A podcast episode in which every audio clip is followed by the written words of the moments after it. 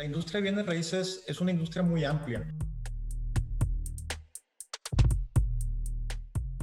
Que cuando hagas un proyecto tomes en cuenta tu comunidad. No necesariamente tenemos un catálogo de servicios estáticos, ¿no? Sino que tenemos servicios dinámicos que van cambiando en función a las necesidades del cliente. La cultura es como el engrane de todo.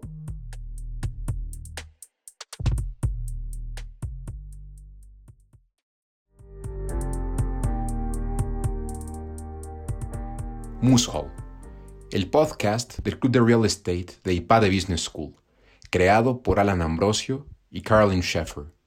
En este podcast entrevistamos las voces que construyen nuestras ciudades, desde las obras hasta nuestra cultura.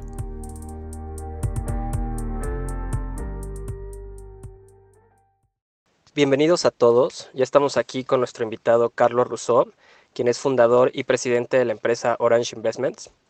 Orange Investments es una de las compañías más importantes del país que se dedica al desarrollo, consultoría, gerencia e inteligencia financiera de proyectos inmobiliarios, con oficinas en Monterrey, Ciudad de México y Querétaro.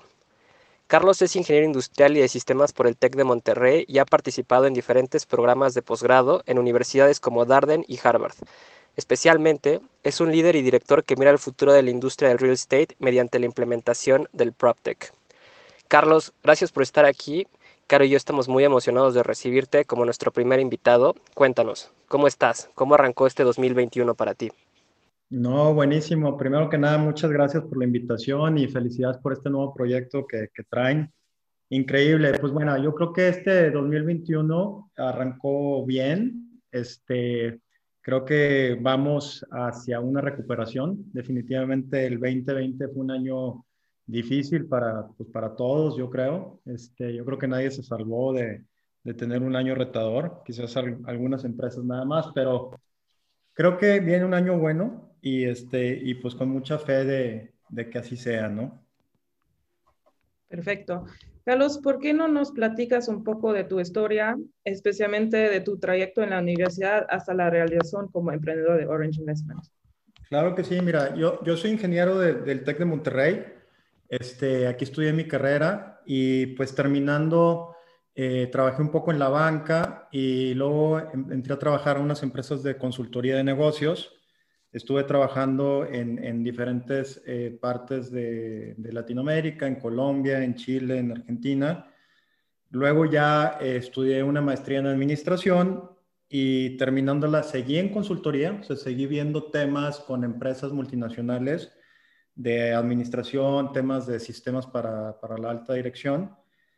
Y luego me nació eh, una invitación de un conocido para eh, trabajar en la industria del real estate, que se me hizo muy interesante, porque de alguna forma u otra yo venía, eh, pues soy hijo de un arquitecto, entonces de alguna forma lo traía en la sangre también el tema de la construcción.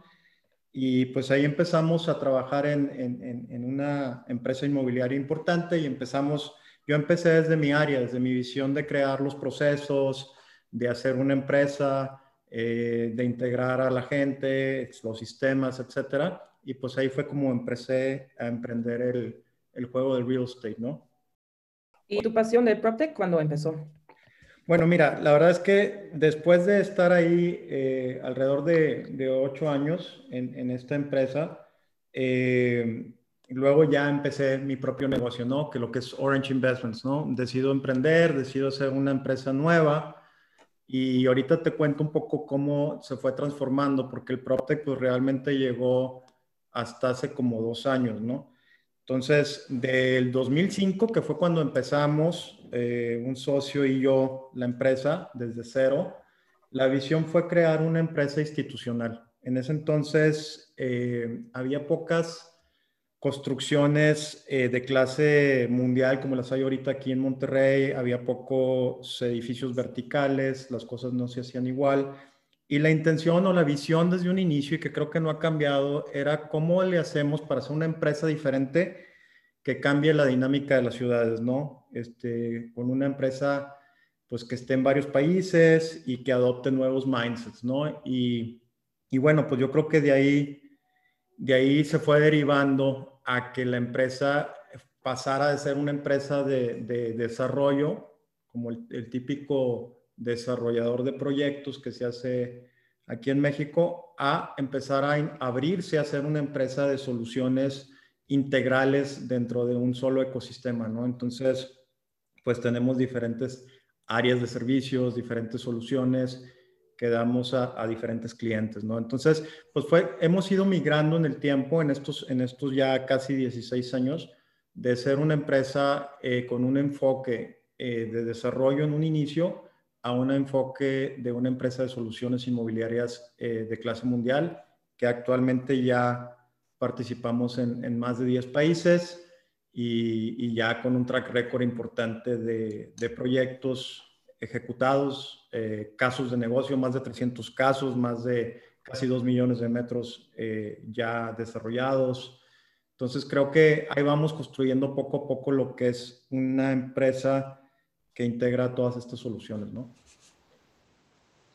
Carlos, en esta primera etapa en donde fundaron eh, Orange Investments, ¿cuáles fueron los primeros obstáculos o las primeras experiencias con clientes nuevos porque seguramente tú tenías como visión realizar un servicio con algunos conceptos diferentes que probablemente ninguna otra desarrolladora ofertaba o ni siquiera pensaban eh, hacer.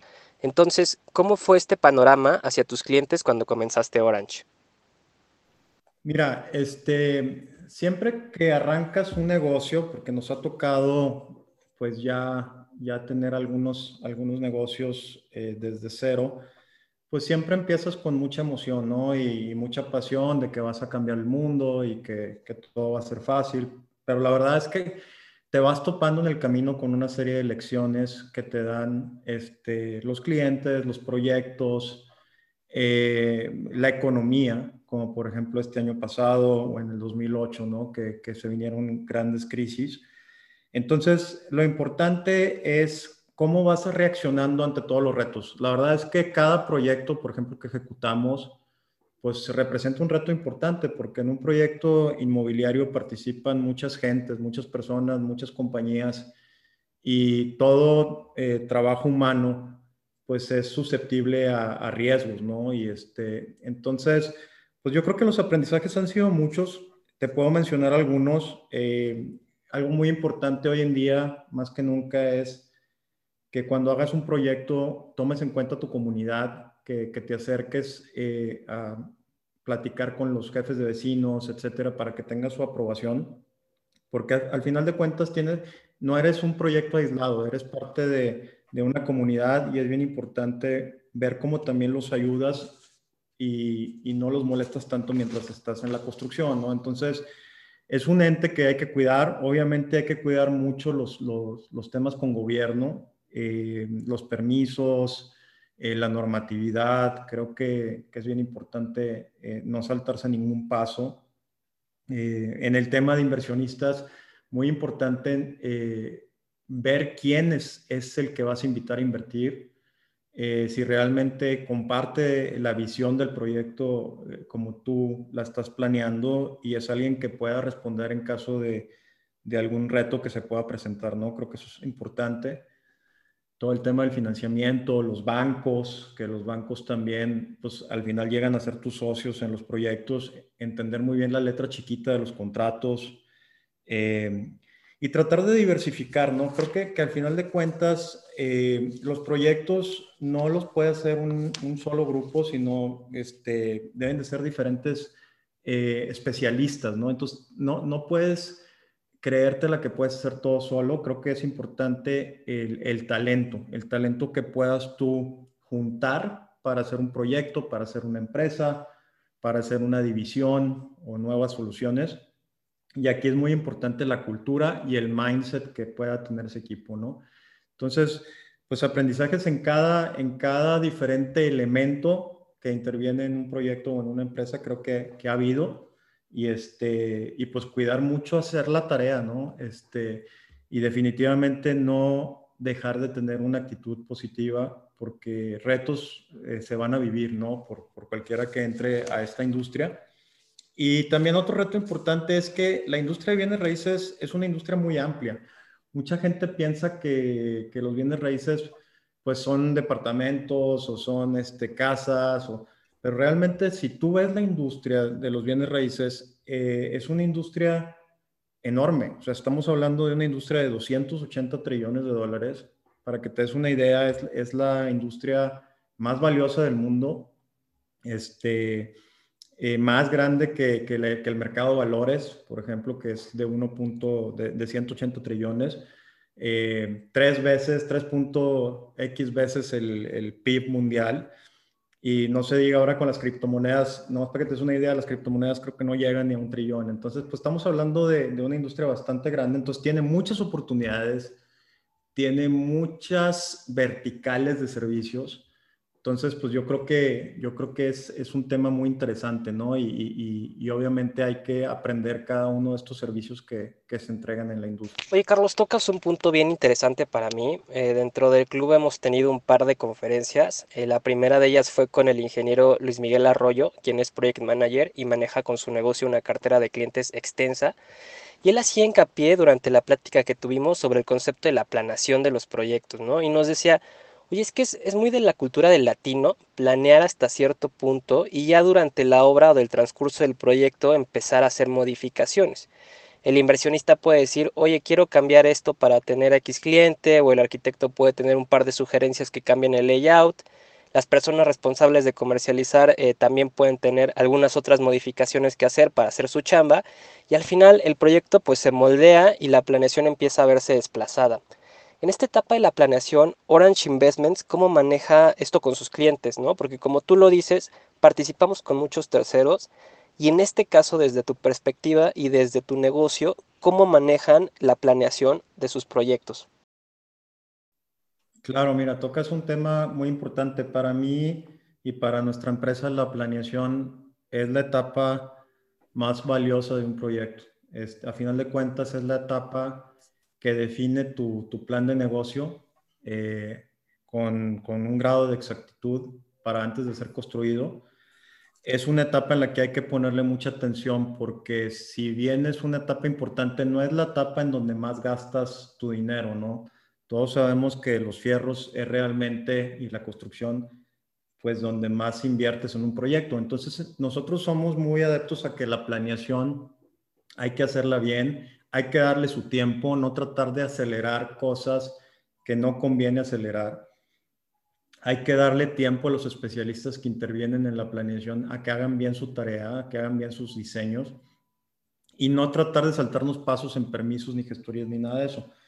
Entonces, definitivamente eh, yo estoy de acuerdo con lo que mencionas de que en la cultura latina eh, somos muy acelerados en querer recuperar el capital o, los rendimientos del proyecto lo antes posible.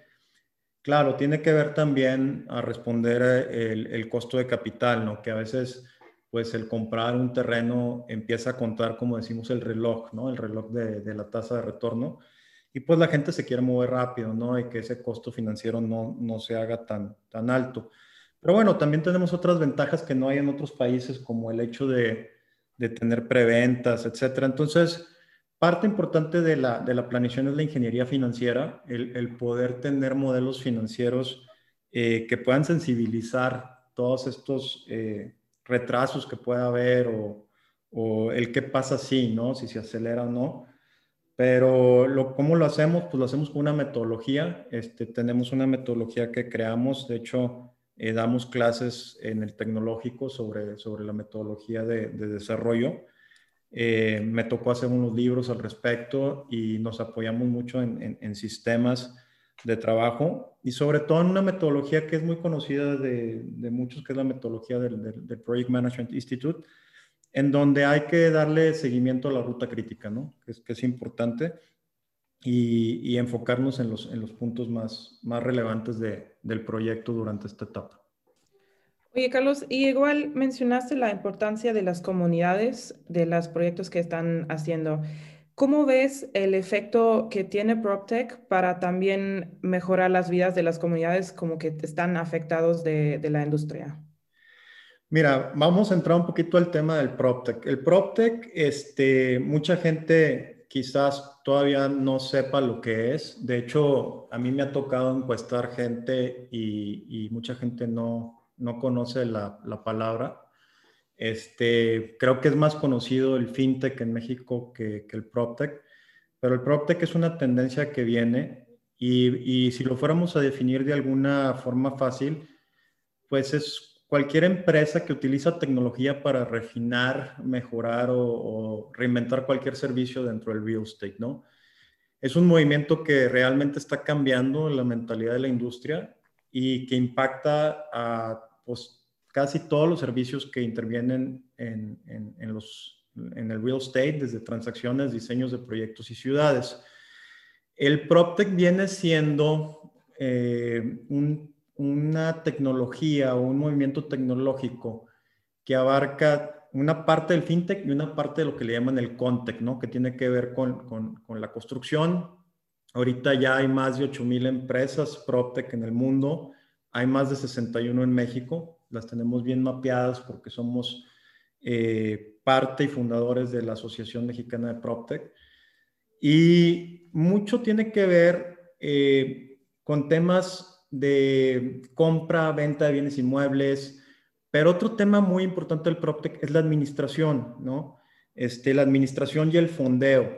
Entonces, si vemos en el tema de administración de comunidades, el usar tecnologías te facilita pues mucho la vida de, de administrar un activo inmobiliario. ¿Y a qué me refiero?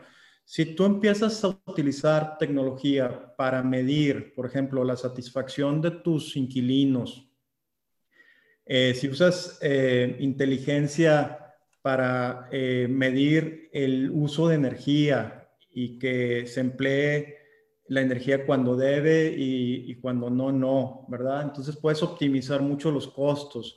Nosotros en el, en el fondo que tenemos de, de capital de venture, tenemos una compañía, por ejemplo, que con inteligencia artificial te puede medir el comportamiento de los humanos en, determinado espacio. Entonces puedes saber si están, si están contentos o no este, con solo escucharlos, ¿no? Entonces vienen cosas muy, muy interesantes. Eh, viene mucha tecnología por el smartphone.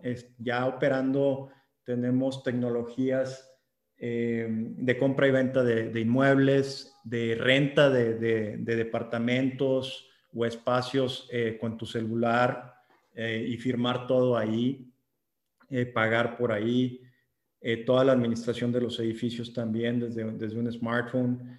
Entonces, creo que todavía no realizamos los cambios tan fuertes que va a traer lo que es el PropTech al, al mundo inmobiliario, ¿no? Y, y pues bueno, entonces yo creo que va a impactar definitivamente a comunidades, tanto horizontales, verticales, eh, inquilinos, y ya lo está impactando. Entonces ya, ya está aquí y cada vez viene más fuerte, ¿no? Carlos, hablando del tema de PropTech, es importantísimo el uso y la recopilación de datos. Y en este sentido creo que también la industria inmobiliaria en México depende en gran parte de hacer las cosas como se han hecho por décadas y sin un cambio evidente, ¿no? Eh, ¿Qué tan difícil o cómo ves la penetración de estas nuevas tecnologías en nuestro sector para los próximos años y en especial, ¿cómo has sentido a tus clientes una vez que les platicas acerca de la implementación de estas nuevas tecnologías en tus proyectos, ¿no? Me parece que puede ser hasta una plática un poco futurista para clientes o inversionistas que aún no conocen o no logran entender el funcionamiento o el futuro uso de estas capacidades tecnológicas? Definitivo, Alan. Mira, yo creo que este, hay muchas tecnologías, ¿no? Ahorita que hablas de datos, eh, el data analytics, el machine learning, todas estas tecnologías que, que pueden ya eh, de alguna manera administrar los datos de una forma muy inteligente, eh, pues permite conocer mejor los sectores que participan las absorciones que tienen los productos, hacia dónde van las tendencias, cómo está el tráfico en un centro comercial. Y yo creo que ya esas tecnologías ya están funcionando. Yo creo que cuando lo, muestras a la gente, cuando, cuando les, les haces ver lo que pueden hacer con la tecnología, creo que les cambia mucho el, panorama. sí es romper con una cultura que, le cuesta trabajo, eh, sobre todo a las generaciones pasadas, entender eh, las tecnologías o le tienen mucho respeto. Pero yo creo que más que nunca la gente, y más, si, podemos decir que nos trajo algo bueno eh, esta pandemia, fue que mucha gente, inclusive eh, de mayor edad, al estar en sus casas y no tener otra opción más que pedir alimentos a su casa por el celular o, hacer ejercicio este, vía internet o, lo que sea, creo que hubo más adopción a la tecnología y va a venir más cuando vengan eh, tecnologías como el 5G, todas estas cosas que van a ser más rápidas las comunicaciones. Creo ahorita que es el principio de una ola muy importante en, bienes raíces, por eso el PropTech está creciendo muy fuerte. Este, y habrá tecnologías que se adopten más rápido que otras. Por ejemplo, las tecnologías estas de compraventa este, o buscadores de inmuebles, pues ya, ya la gente ya los utiliza. El, el rentar por internet creo que ya se está adoptando rápidamente. Habrá otras que sí cuesten más trabajo, por ejemplo, una que la gente no entiende muy bien y que se me hace una tecnología que va a revolucionar todo esto es el blockchain, ¿no? Y que de alguna forma u otra ustedes eh, lo, han, de haber estudiado ya, eh, pero el hecho de hacer de los bienes raíces algo que es ilíquido a un activo líquido por medio de, de la venta de tokens, creo que eso es algo que, va a cambiar totalmente el universo de, bienes raíces y de activos en, fijos en general, ¿no?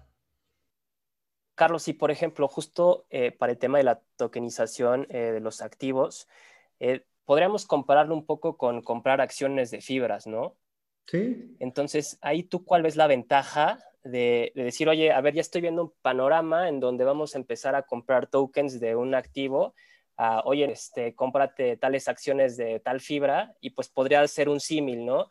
Yo creo que va un poquito más arriba hacia el tema jurídico, está hecho el negocio, de cómo está hecho eh, el tema para los clientes, pero eh, tú cómo ves estas similitudes, ¿no? Porque también las fibras, pues en el mercado mexicano llevarán unos 16, 17 años máximo y bueno, ya hablar de ahorita una tokenización, pues también ya nos estamos yendo también al futuro. ¿Tú cómo ves esta? Pues mira, yo creo que la adopción va a ser más rápido. Yo creo que ya en Europa y en Estados Unidos ya, ya empieza a haber este, inclusive las ofertas públicas y privadas de, de activos en, en, blockchain y una serie de compañías que ya ofrecen las soluciones completas. Este, en Latinoamérica ya empieza a haber algunas yo creo que mientras la gente entienda la tecnología que hay detrás, que es una tecnología muy segura, que te permite hacer contratos inteligentes, que te permite transacciones en tiempo real, que los costos son mucho menores eh, que los que puedes ver en un mercado de valores y con todo lo que implica abrir una cuenta en una casa de bolsa para transar fibras, etcétera. Yo creo que las fibras Mm, es, un buen avance, los REITs obviamente y las fibras, pero las fibras, acuérdate una cosa, o sea, es, es una situación muy tradicional en donde no se mueven mucho las acciones, donde eh, realmente la gente que está atrás son los afores, eh, donde la gente no tiene una transparencia tan fuerte porque son, compran demasiados inmuebles, hablando por ejemplo de fibra 1, etcétera eh, acá yo creo que vamos a empezar a ver mucha democratización de inversiones privadas. O sea, si antes tú hacías un edificio de 50 departamentos e invitabas a tus amigos y a tus familiares a invertir eh, X dinero, pues ahora lo puedes segmentar en muchos pedazos y decir, ok, voy a venderte de este edificio. O vamos a poder o decir, por ejemplo, hay otro cuate en México que está vendiendo inversiones en Canadá pues no hay una fibra que te esté ahorita vendiendo inversiones en Canadá.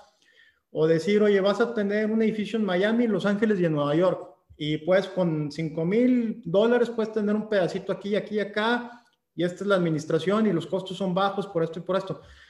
Entonces te va a dar una flexibilidad muy grande, eh, muy diferente a, a estar en un mercado de valores regulado, burocrático, ¿Sí me explico? Entonces, es, es un cambio muy... Te, brincas muchas trancas de, de, lo de las fibras y vas a, como lo que está pasando ahorita con, con las criptos, ¿no? O sea, tú puedes comprar criptos, vender en cualquier momento, puedes vender una fracción de una, una criptomoneda, este, te da una agilidad nunca antes vista, ¿no? Entonces, como sabes, no todo el mundo tiene mucho acceso a, las fibras o, o, es difícil a veces que los acepten abrir una cuenta o lo que sea.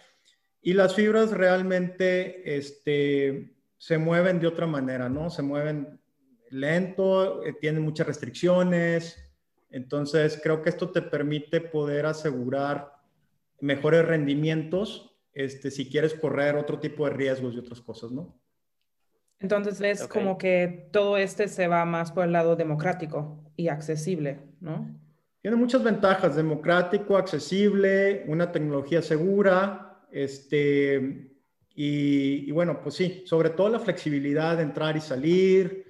Eh, se, se, parece a las acciones, pero pues no es, es comprar y rentar fácilmente, son, son muchas cosas que puedes aplicar con esta tecnología, ¿no? Este, definitivamente es algo que, va a empezar a, surgir. Sí, em, para nuestra audiencia, ¿nos puedes platicar un poco del trabajo de Orange Investment y la posición dentro de la industria específico? Mira, sí, nosotros eh, somos un caso medio atípico, este, porque somos un hub inmobiliario. O sea, a final de cuentas, somos una empresa que ha ido eh, integrando unidades de negocios en los diferentes verticales, ¿no? Y bueno, pues estos verticales tienen que ver con diferentes servicios que prestamos, ¿no? Y que prestamos a diferentes grupos de interés. Eh, dentro de los servicios que, tenemos está un área eh, que le llamamos intelligence, que es un área de, de inteligencia, que tiene que ver también con tecnología y entender cada vez mejor los mercados, eh, las comunidades de donde participamos. Tenemos un área de capital que tiene que ver con el área del financiamiento para proyectos, una especie de banca de inversión que busca las mejores condiciones para los proyectos, un área de desarrollo que tiene que ver, como ahorita dijimos, desde la planeación de un proyecto hasta la comercialización, construcción, etcétera tenemos otra unidad de negocio que tiene que ver con la compra y venta de propiedades y escrituraciones y otra empresa que tiene que ver con la operación de, de las propiedades, ¿no? Lo que es el property management, el facility management. Entonces, todas estas empresas, todas estas verticales integran un hub y luego tenemos una área que es la de Orange Ventures, que tiene que ver con todas las propuestas de tecnología que tienen que ir en todos los verticales y que también integra la parte de educación y academia que, que damos y el Open Innovation que hacemos con una serie de aliados estratégicos que tenemos a nivel, este, pues digamos mundial, porque son compañías de España, este, europeas, etcétera. Entonces,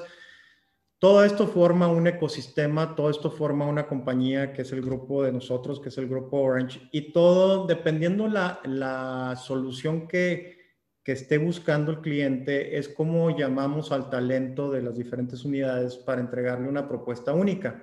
Entonces, por eso también nosotros hemos estado eh, platicando de un concepto innovador que adoptamos en la compañía que nosotros le llamamos el REAS, ¿no? que viene del, del SaaS, ¿no? del Software as a Service. Nosotros le llamamos el Real Estate as a Service. ¿no? ¿Y qué quiere decir esto? Pues al final de cuentas es enfocar toda la empresa, todo este ecosistema a mejorar la experiencia de usuario, ¿verdad? de, de nuestro cliente a través de todos los medios que tenemos a nuestro alcance y a través de la tecnología, que esto lo hace eh, pues de una manera más, más fácil, más, más atractiva, ¿no? Y utilizando una innovación abierta en, en cuestión de talento. ¿Esto qué quiere decir? Que no necesariamente tenemos un catálogo de servicios estáticos, ¿no? Sino que tenemos servicios dinámicos que van cambiando en función a las necesidades del cliente, ¿no? Entonces, esa metodología tiene que ver también con utilizar talento tanto interno como externo, ¿no? Este, y hemos adoptado también modelos de talento muy, muy innovadores como, como el programa Geek que tenemos, que abarca el que varios colaboradores eh, puedan trabajar de donde estén en el mundo y que nos ayuden con las soluciones que estamos integrando. Em, en temas de Orange, como que tiene experiencia en 10 países diferentes, ¿Cómo ves la posición de México y cómo ves que está utilizando la tecnología más un país que el otro? Sí, mira, en Latinoamérica, eh, México, digamos que debe ser como el tercer país en, avance tecnológico en, bienes raíces, pero está avanzando muy rápido, ¿no? Brasil lleva, lleva la delantera este, en, tema de empresas, fondeo, etcétera. Eh, Colombia va muy avanzado también y, México, pues ahí vamos, ¿no? Este, creo que, que vamos a, pronto a, poder llegar al nivel que está Brasil. De hecho, en FinTech estamos bastante avanzados en comparación a otros países de Latinoamérica. Eh, si nos comparamos con Europa o como Estados Unidos, pues sí estamos todavía este, rezagados.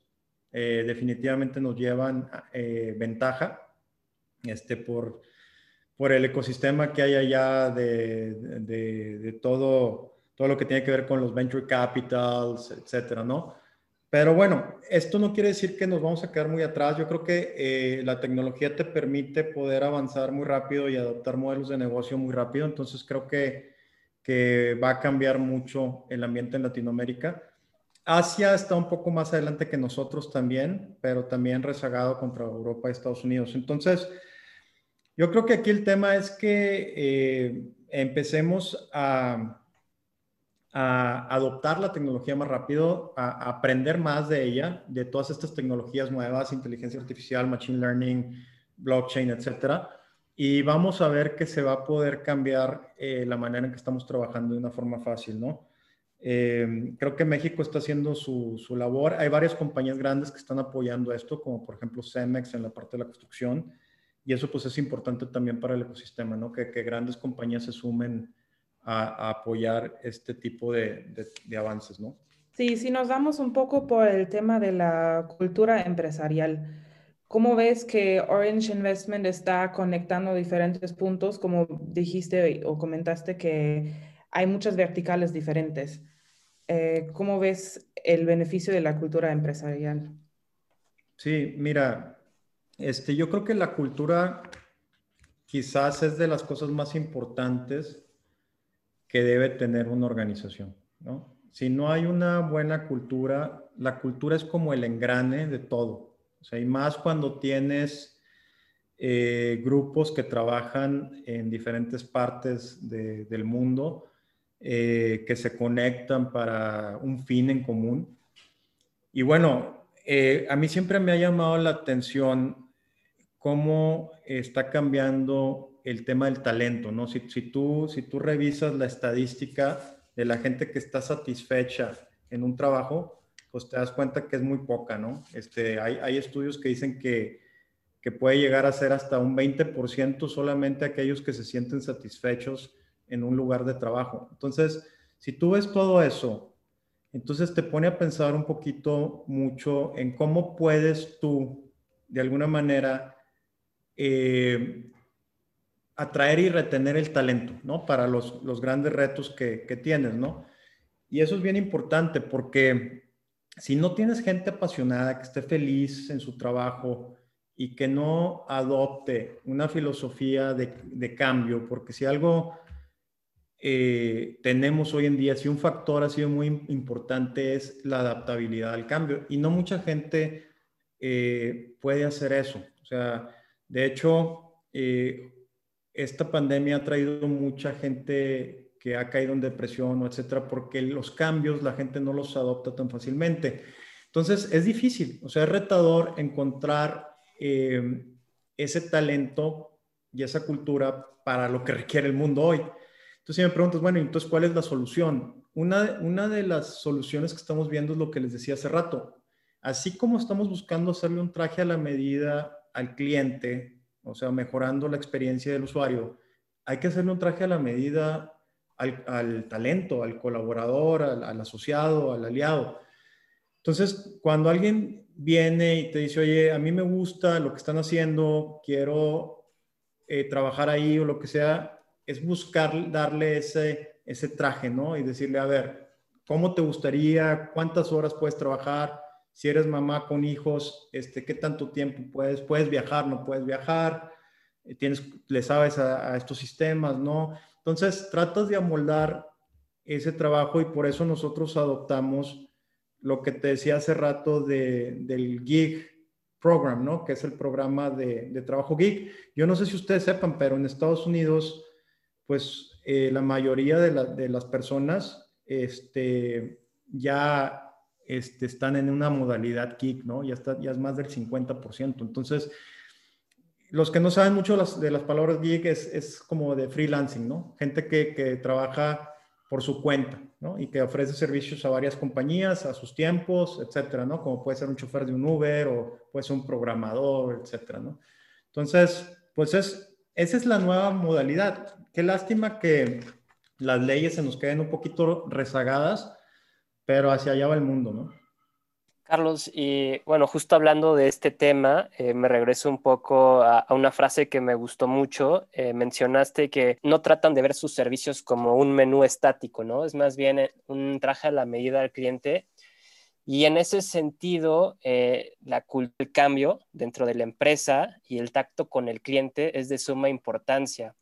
Eh, dentro de Orange, ¿cómo fomentan este trato? Al... Mira, yo creo que aquí lo importante es esta vertical que cruza el negocio, que es la vertical de innovación, en donde tenemos eh, programas de innovación abierta. Eh, por ejemplo, ahorita tenemos un programa con Guaira de Telefónica España para diseñar la casa del futuro, ¿no?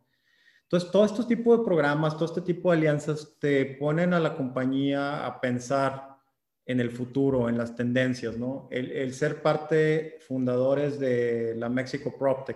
Entonces, tenemos que saber de PropTech, tenemos que incluir en nuestra oferta de valor y de servicios soluciones de tecnología. Entonces, toda la compañía, eh, a través de las herramientas que tenemos de tecnología, están siempre innovando y buscando nuevas formas de, de hacer eh, las cosas nosotros no, no castigamos al que se aviente a innovar, sino al contrario. Creo que premiamos a, la gente que, que, se atreve, a la gente que, que, quiere innovar algún proceso, que quiere innovar eh, algún producto que se está haciendo. Entonces, es, es, una cultura, pues yo te diría un poco diferente a las tradicionales, pero que creo que nos ha funcionado muy bien en ese aspecto. Y, bueno, a, los clientes les gusta como no contratar a la, empresa, a la empresa tradicional, sino una compañía que les va a dar un valor agregado. Además del obvio perfil que cada candidato tendrá para una posición dentro de Orange, eh, ¿qué otra similitud buscas en tu talento, como este sentido del cambio que mencionas, para que puedan formar parte de tu organización? ¿Qué es lo que buscas en un talento joven y, bueno, en un talento más senior tal vez? Pues mira, eh, yo creo que lo más importante para el talento es contratar por, por pasión, por, por actitud. ¿no? Este, yo creo que lo que nosotros hacemos no, no es complicado hasta cierto aspecto, eh, porque siempre trabajamos en equipo y los mismos equipos van aprendiendo juntos, ¿no?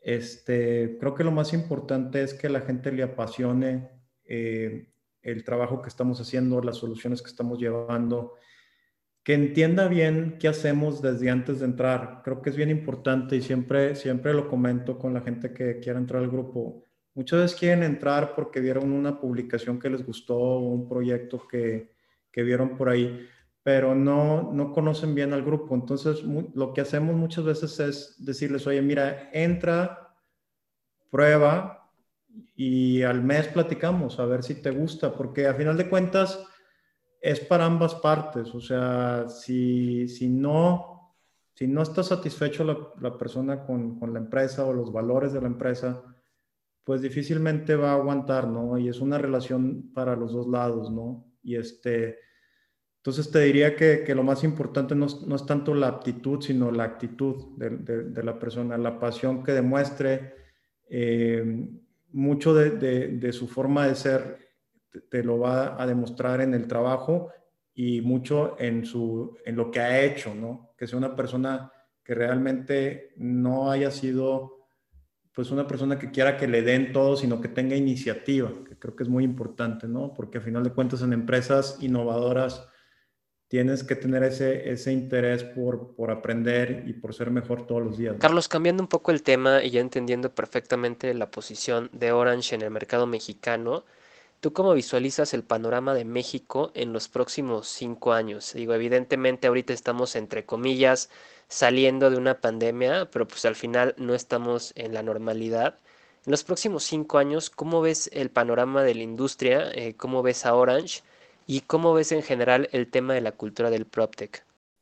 Mira, este, pensar ahorita cinco años es pensar a largo plazo, ¿no? Este, con todo lo que, lo que pasa todos los días, este, es difícil predecir y ya hemos visto cómo se equivocan hasta los economistas más preparados, ¿no? Entonces, lo que sí está claro es que estamos saliendo de una crisis muy fuerte.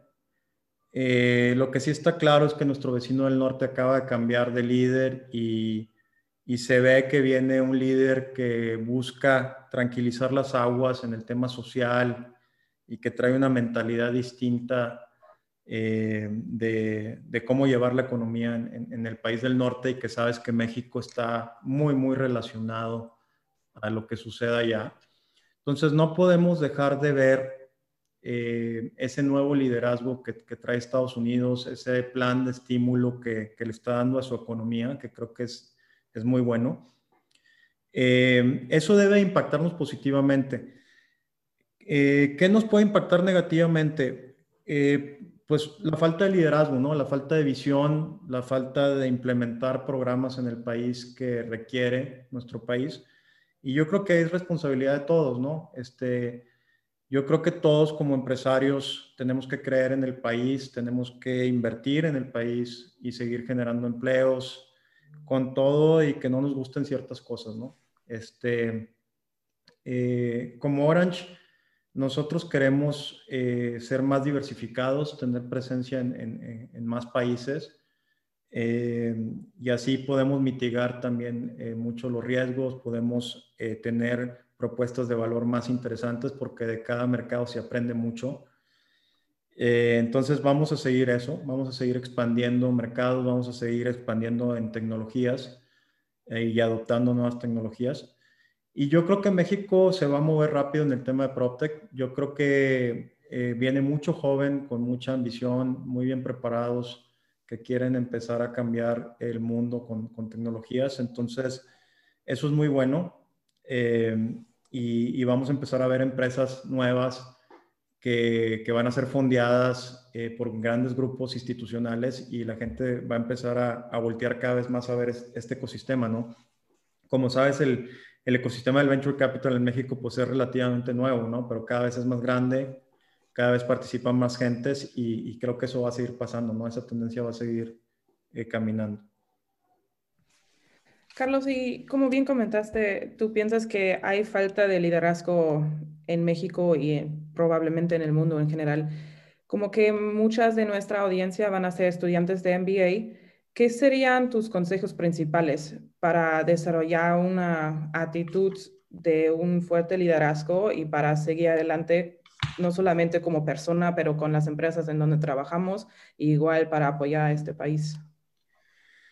Pues mira, este, yo creo que lo más importante tiene que ver con tener un propósito lo más claro posible, o sea, no hacerte, digamos, loco en, querer trabajar nada más por que te pagan más o porque te gusta X o Y cosa de, esa ciudad o lo que sea. Yo, creo que es muy importante y esto cuando estás en, la maestría, eh, no, no tomar el primer trabajo que te ofrezcan, ¿no? O sea, yo creo que más bien ir a buscar aquello que tú quieres, ¿no?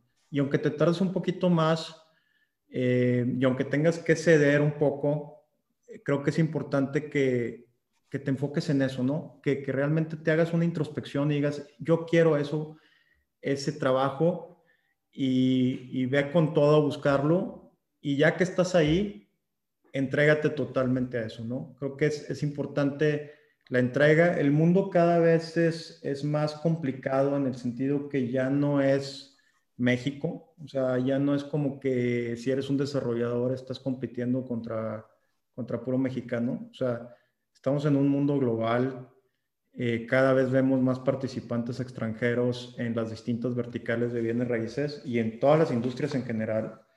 Entonces, pues asegúrate también de entender el mundo, ¿no? No, no nada más este, ah, mira, es que yo leo el periódico en México y soy muy bueno en entender, ¿no? Yo creo que hay que, hay que ser ciudadanos globales, ¿no? Hay que, hay que entender un poco la dinámica que tiene México con el mundo y, y si te gusta la industria del real estate, estudiar muy bien qué es lo que mueve la industria, desde el macro hasta lo micro, para poder decir, ah, ya entendí la industria, ya entendí qué es lo que hace, ya, ya, ya sé los distintos servicios y yo quiero ser un actor de este servicio. A mí me gusta administrar, me gusta este, ordenar eh, las comunidades. Oye, a mí me encanta lo de la tecnología que están usando de Smart Cities, de cómo poder cambiar ciudades con drones, con esto.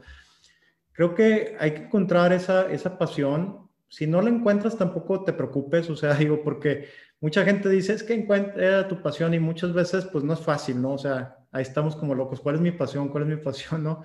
Yo creo que hay libros que te pueden ayudar a orientarte, este, hay gente que se ayuda, te ayuda a eso, y aunque no la tengas 100% clara, creo que es conocerte, ¿no? Hay, hay, hay exámenes un poquito, si eres introvertido, si eres extrovertido, si te gusta vender, si no te gusta vender. Entonces, con eso te vas orientando un poco, ¿no? Este, pero sí, yo creo que, yo creo que eso es, ¿no? Este, aprovechar eh, desde ahorita que estás en la maestría, empezar a, dedicarle un tiempo a entender ciertas industrias que te gusten, que, que, entiendas la dinámica de esas industrias y que entiendas en qué lugar te gustaría estar. Si es México el lugar donde debes de estar o es Estados Unidos o es otros lados, ¿no? Porque cada país eh, tiene una dinámica distinta en cada industria. Claro, Carlos. Eh, en especial para los MBAs eh, de nuestra escuela de negocios que nos están escuchando y que seguramente se ven ellos mismos como futuros desarrolladores en México, ¿qué, ¿qué, par de consejos le darías para, esta, para estos próximos años? Mira, yo te, voy a hablar un poco de de lo que yo he aprendido un poco en, el tiempo y son muchas cosas, te voy a, mencionar algunas que se me vienen a la mente, tanto en cualquier industria como en particular la de bienes raíces, ¿no? Para cualquier industria eh, y sobre todo para los emprendedores, hay que entender que las grandes empresas no se hacen de la noche a la mañana, ¿no? Este, sí hay casos de éxito, y muchas veces la gente se confunde, ¿no? Porque ven de repente a los unicornios y piensan que los unicornios nacieron hace un año, ¿no? O sea, y muchos de ellos nacieron hace 15 años o 12 años. Claro. Caso de Amazon, caso de Tesla, caso, o sea, y, y, no nada más nacieron hace 12 años, o sea, perdieron dinero 12 años, o sea, no. Y eso, eso es lo que la gente no entiende, o sea, piensan que Jeff Bezos hizo el, el hombre más rico o lo que sea de la noche a la mañana, o sea, no, estuvo sufriendo una etapa muy difícil por, mucho tiempo en el que la presión que tuvo que aguantar el señor de estar quemando el dinero de los inversionistas y convenciéndolos de que en el futuro iba a haber ganancias, pues eso no se platica, ¿no? Eso, no, eso es lo que no ves en YouTube y no ves en sus entrevistas. Pero imagínate tú tener que darle la cara a inversionistas cada año diciéndole que estás perdiendo dinero, ¿no? Y que te esperen. Que necesitas más lana y que necesitas más y que necesitas más y que ya pronto va a venir, como por ejemplo no, no pudo hacer, y que es un caso de estudio el de WeWork, ¿no? Que tenía una gran visión, que tenía, que tenía un gran producto, pero que los tiempos no le ayudaron o las maneras que él se manejó, pues no pudo tener a lo mejor el carisma de un Elon Musk o de un Jeff Bezos o lo que sea para continuar con su plan plan ambicioso que tenía y una, y una, una gran visión, porque realmente la visión no fue lo que lo, lo, tumbó, ¿no? Este, entonces, eh, creo que eso es importante. Creo que es importante escoger con quién te asocias, quién está en tu equipo, este, que te complementes, ¿no? Creo que es importante, no busques a alguien igual que tú, búscate un complemento. Oye, a mí yo hago esto, tú haces esto, tener claras las políticas, la visión, este, porque la verdad es que es todo un camino por andar importante. Y también acepta que te van a pasar cosas, ¿no? Acepta que te vas a equivocar, acepta que, te van a llegar retos que, no esperabas, pero ten la actitud de enfrentarlos y levantarte. Creo que ese es un, es un gran tema. Se oye fácil, es bien difícil, es muy difícil, pero no hay de otra. O sea, la vida está, está diseñada así. Este, los que están en el real estate, eh, pues nada más decirles que es una industria muy apasionante, que es una industria que mueve mucho dinero. Eh, hay mucho capital en esta industria, pero eso implica mucha responsabilidad, ¿no? Porque cuando estás jugando con, con dinero ajeno, este, pues es importante que hagas bien tu tarea, que no te salte los pasos, que le seas derecho a los inversionistas de lo que está pasando y si hay retos, pues ver cómo se solucionan este, entre todos. Y, bueno, pues al final somos seres humanos, somos, somos emprendedores y, bueno, vamos a tener errores y pues hay que estar preparados y aprender de los mismos, ¿no? Creo que eso es, es, lo más importante de, de todo esto. Sí, perfecto. Carlos, muchas gracias. Em, una última pregunta para cerrar esta sesión. Eh, ¿Qué sería tu último pensamiento? ¿Qué serían los últimos tres puntos que quieres que, que se queden con, con, la audiencia hoy? Pues mira, yo creo que si quisiera que se quedaran con algo es eh, aviéntense, o sea, aviéntense a, a buscar su propósito, a poner su empresa Creo que hoy más que nunca es más fácil ser emprendedor. Eh, es importante actuar, no quedarse pensando y dándole vueltas a las cosas. Creo que en el camino se pueden corregir muchas cosas.